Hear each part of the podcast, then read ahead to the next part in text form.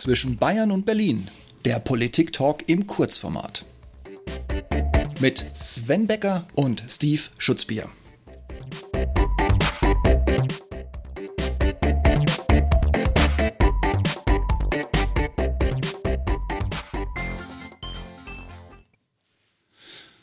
Hallo Steve. Hallo Sven. Ganz schön ruhig geworden. Kaum, dass die Sommerferien Deutschland mit noch Ausnahme des Südens so im Griff haben. Was? Auch in Berlin und drumherum tut sich nicht mehr so viel.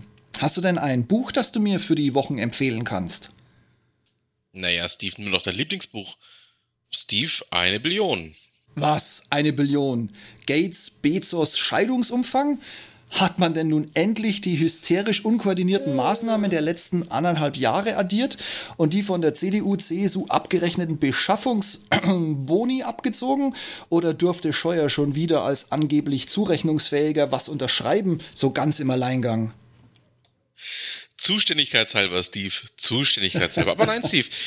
Zur Abwechslung sind wir bei Fiktion. Andreas Eschbach, eine Million Dollar oder eine Billion Dollar. Fällt mir dabei zum Thema Fiktion die Annalena ein? Ja, schon unfassbar, dass ein klassischer geregelter Rücktritt mit Beratervertrag oder sonst was Lukrativen heutzutage vom Politiker aller Couleur nicht mehr in Frage kommt. Ist halt blöd, wenn du außer Politik und eben nicht unbedingt einer der besten Politiker nichts weiter gelernt hast. Ja, schon schön, dass sie, ja, doch, nur mal etwa, äh, ja, kann man sagen, Etappen etwas Licht ins Dunkel zu bringen, versucht lassen, je nachdem, wie man sehen möchte.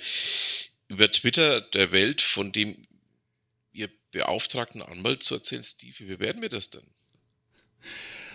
Ganz einfach. Schuldig. Schuldig. Gibt's hier ein Echo? dachte ich mir doch, dass wir mal wieder einer Meinung sind und dann die Nebelkerze aus der grünen Zentrale. Man beobachtet seit der Nennung von Baerbock vor allen Dingen auf Social Media eine Kampagne, ja, nach der nächsten. Steve, wirklich? also ich finde, die verwechseln da was. Sie schießt sich von einer Scheiße zur nächsten, selbst ins Knie. Vergessene nachgemeldete Einkünfte. An sich ein Rücktrittsgrund. Was passiert? Nix außer dass Social Media dem nichts Gutes abgewinnen kann.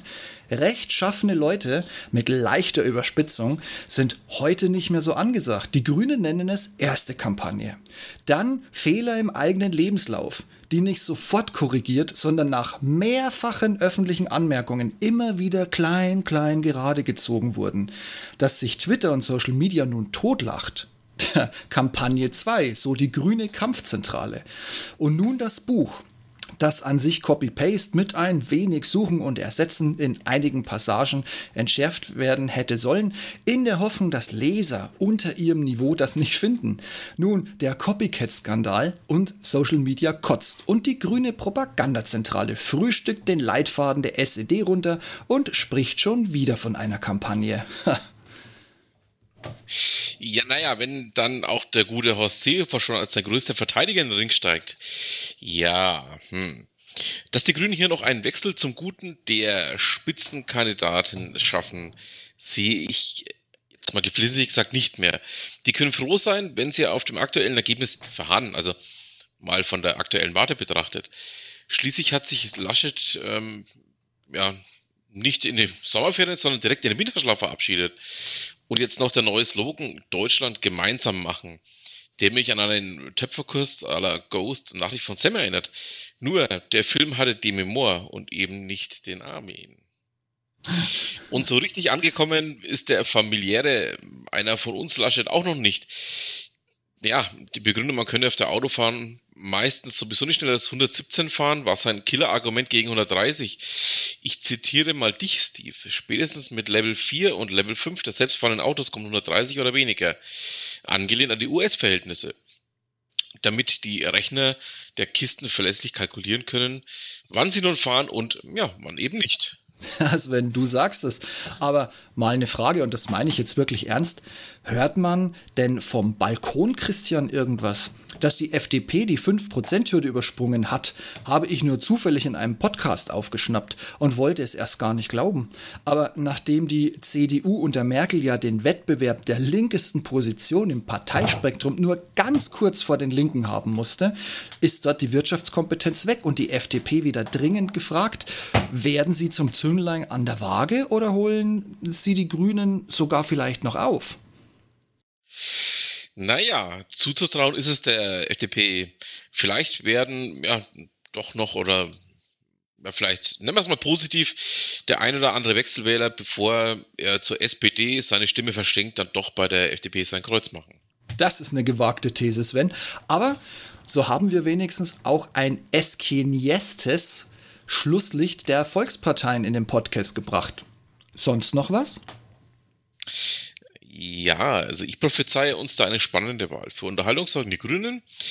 Der Armin verstrickt sich mehr und mehr Stäuber-like in Akkumulationsschemen. Ich sag nur 10 Minuten. Von Charles de Gaulle. Von Charles de Gaulle. Die, die endlich ja, öffnenden Bühnen des Kabaretts erfreuen werden. Der Scholz, naja, ist halt der Scholz und der Lindner, naja, könnte vielleicht für die FDP die nächste Rakete des Wahlkampffeuers zünden und sich dann vielleicht sogar noch auf die zweite Position der Koalitionswilligen für die CDU setzen, zu Lasten der Grünen. Aber diese Blitzamnesie der Annalena qualifiziert sie weder zum Staatsoberhaupt, noch sollte man ihr Staatsland überhaupt irgendwelche wichtigen Rollen zumuten. Oder genauer gesagt, auch uns zumuten. Ja, allerdings, da bin ich voll deiner Meinung, jawohl, Sven. Aus meiner Sicht ist jetzt alles gesagt und eins sollten wir nicht vergessen. Gnade uns Gott. Nein, Steve, der andere Text. Oh, ja, danke, ich sehe es gerade. Ähm, ja, dann, Sven, gute Nacht. Gute Nacht, Steve.